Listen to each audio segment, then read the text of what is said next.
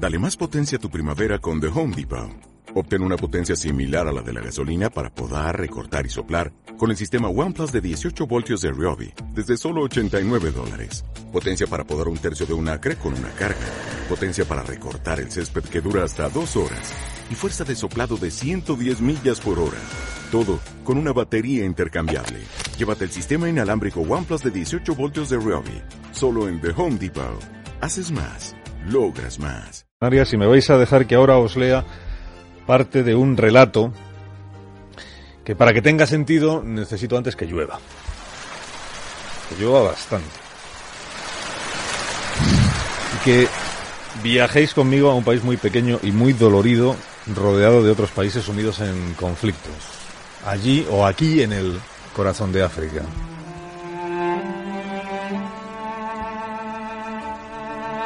Dice el relato Acaba de caer un chaparrón tropical negro y con mucho aparato eléctrico. La selva está preñada de humedad. La gente está contenta porque ya pueden ir a sembrar los cacahuetes. Estoy recorriendo un largo trozo de pista en el este de Centroáfrica, donde en estos primeros meses de 2015 la LRA, el ejército de Joseph Kony, se ha regalado a placer vejaciones, robos, secuestros y otras atrocidades. Se habla mucho de los secuestrados de Boko Haram en Nigeria. Pero aquí llevamos ocho años de calvario y aún siguen más de 300 jóvenes en régimen de esclavitud desaparecidos en la selva. Hablo con sus padres durante toda esta visita que dura ya 12 días, itinerante por tierras mojadas y esperanzas rotas. Después de la misa lo que hago cada día es sentarme a pelar un mango y a escuchar sus penas.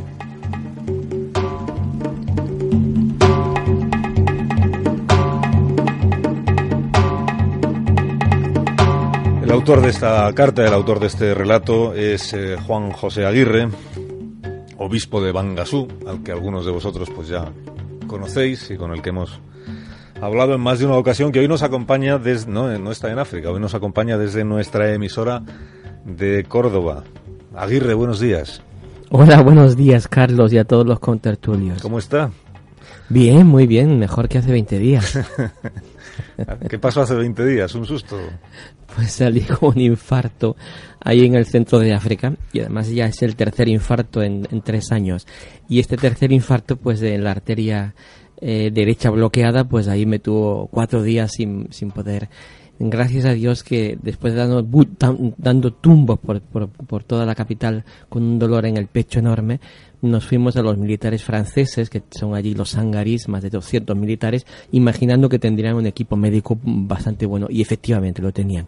Me ayudaron, me hicieron las primeras pruebas, que se llama la trombolisis, pero el infarto continuó durante cuatro días hasta que no me pudieron sacar de allí y venir aquí a Córdoba no pudieron pues eh, totalmente solucionarlo. Mm. Fíjense que a mí esto me lo contó un alto mando del ejército español que me dijo hemos, hemos sacado a Aguirre de, de Bangasú yo dije será, será contra su voluntad porque Aguirre no sale de allí si no le queda más remedio y nos, y nos contó cómo fue el, el viaje en el avión medicalizado hasta, hasta, hasta España. Exactamente, sí, la Agencia eh, Española de Cooperación pues no se quiso eh, entrar en el asunto porque decía que yo no era cooperante, que no teníamos ningún lío con ellos, ningún escrito con ellos, así que fue mi familia y la Fundación Bangasú y mis amigos quienes tuvieron que pagar esa factura, pues eh, y con el infarto todavía pues eh, llegué aquí a Córdoba y, enseguida pues me lo, me lo abrieron. O sea que lleva, eh, bueno, lleva fuera de Bangasú eh,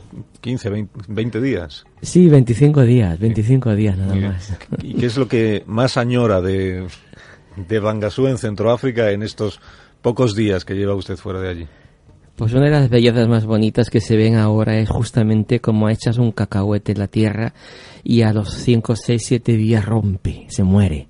Y abriéndose y muriéndose sale una, un brote, un brote nuevo. Este, este es auténtico.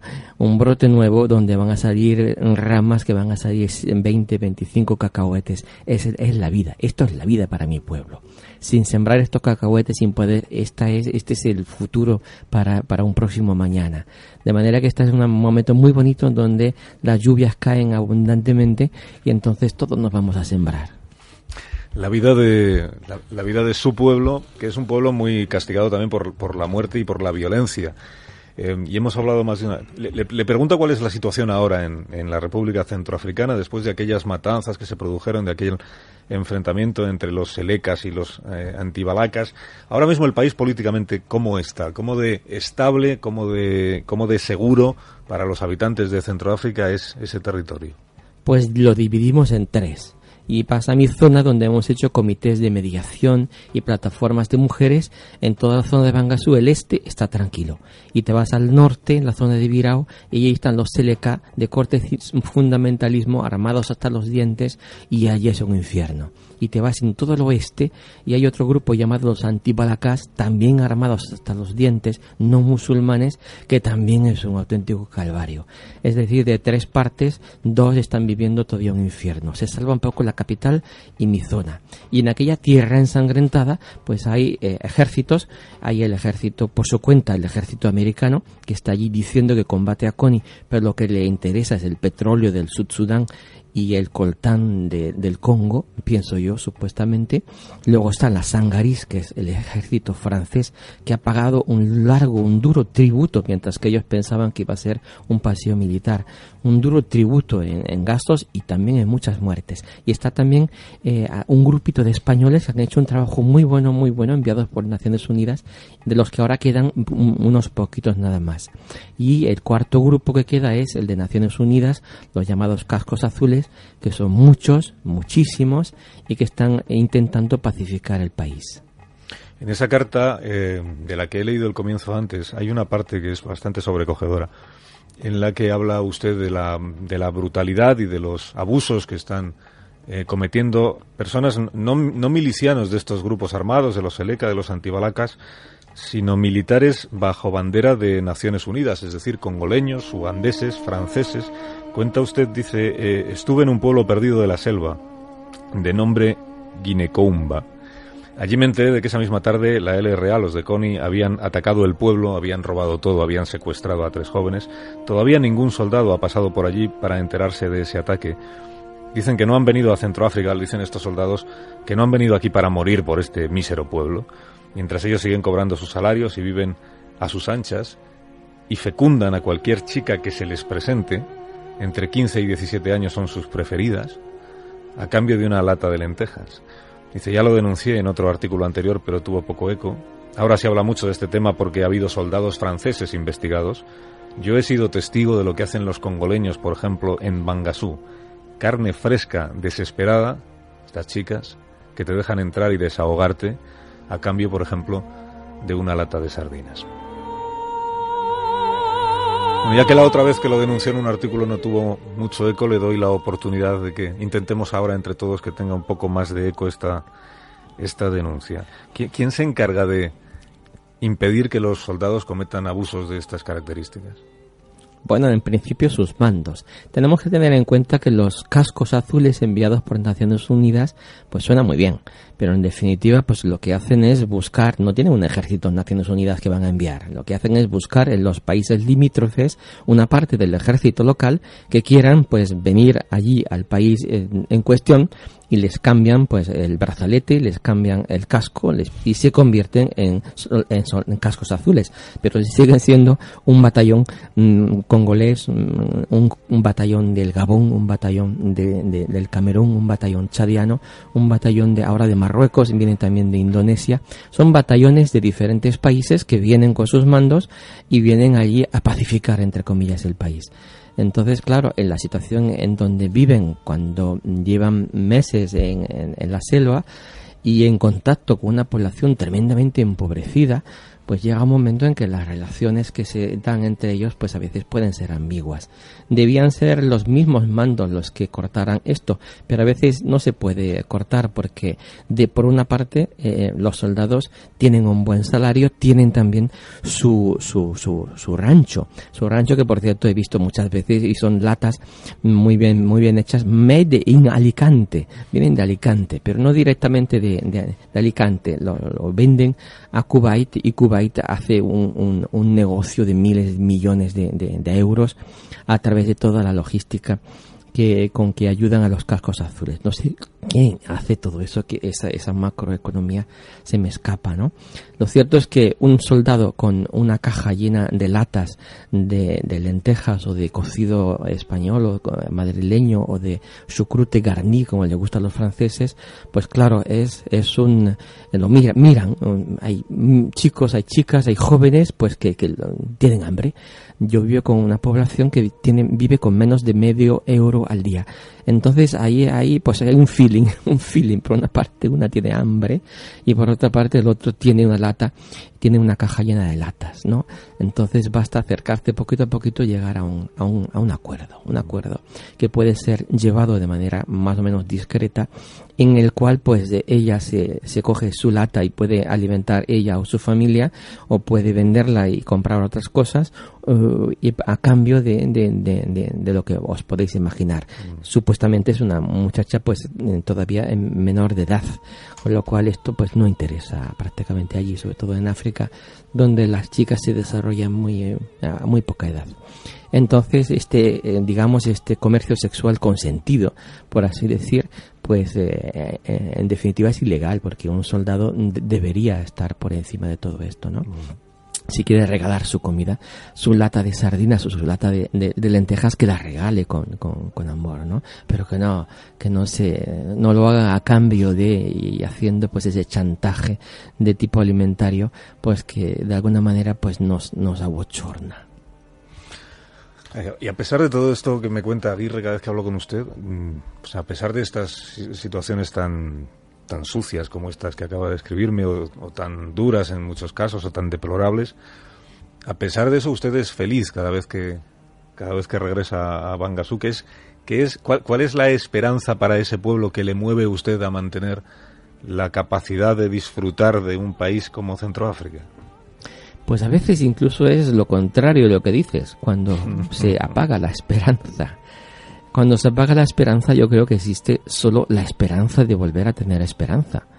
Entonces, estar con mi pueblo es, eh, de alguna manera, darles una dosis de esperanza. Y a veces ellos también me la dan a mí. Últimamente, pues, había sido lo contrario. Cuando nos atacaron en aquel pueblo, yo estaba ahí comiendo mangos con ellos, ¿no? Y atacaron el pueblo, pues, varias horas después de que yo me fuera entonces la gente pues lo pasó fatal, fatal, fatal, pero al día siguiente mandaron emisarios a 15 kilómetros donde yo estaba en otro pueblo diciendo, menos mal, monseñor, menos mal que te has ido, menos mal, porque lo que no hubiésemos soportado de ninguna manera es que te hubiesen hecho a ti daño y que tú pasaste justamente eh, eh, en la boca del lobo, por, los dientes del lobo. Entonces, muchas veces son ellos los que me dan a mí la fuente de esperanza. Es, un, es una simbiosis, ¿no?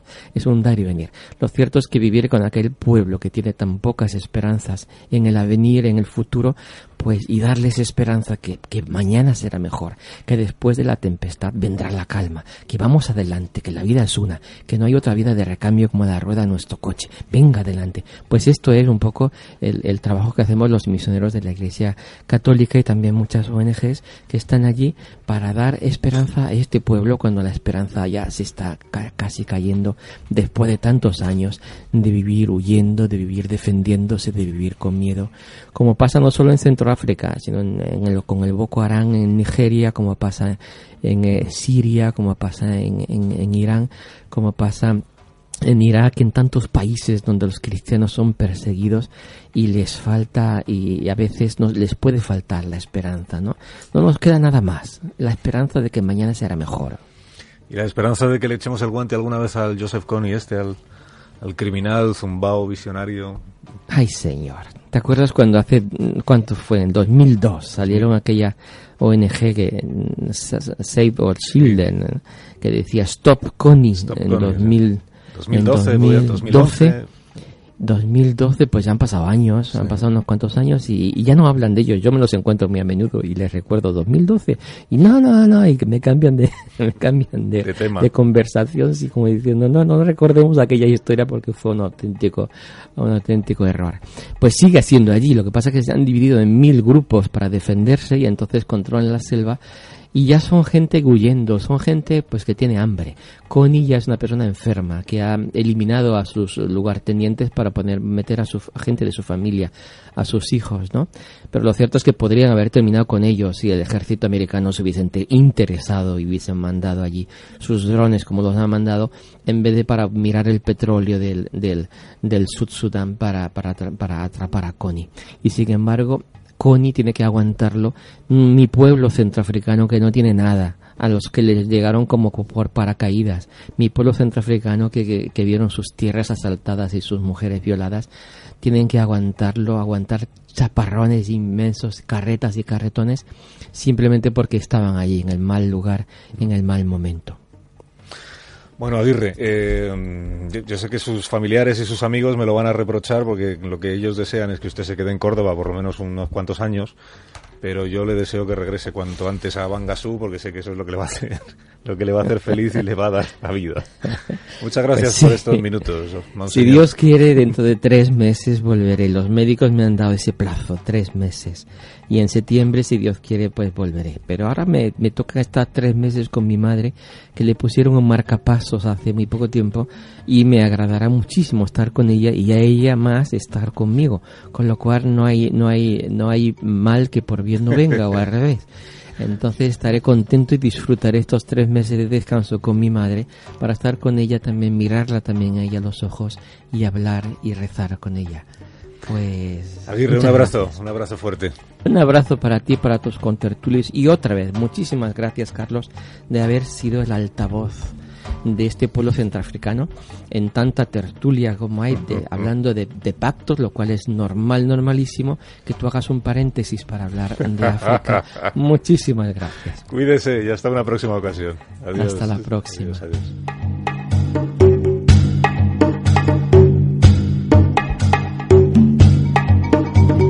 vosotros me lo perdonáis, ¿no? Javoy, Samón, García Badillo, Cardero. Te lo agradecemos más que perdonar. Pequeño paréntesis en la vida de los pactos de España para hablar de... Alguien se tiene que hacer eco, ¿no? De estas cosas, ¿no? Al final, tenemos que hacernoslo mirar también un poco los medios, ¿eh? Sí, sí, para escuchar a Aguirre, que siempre lo, cuenta con una, con un amor a la, con un amor a la tierra y al pueblo centroafricano, a pesar de, de que la situación pues sigue siendo tan terrible como nos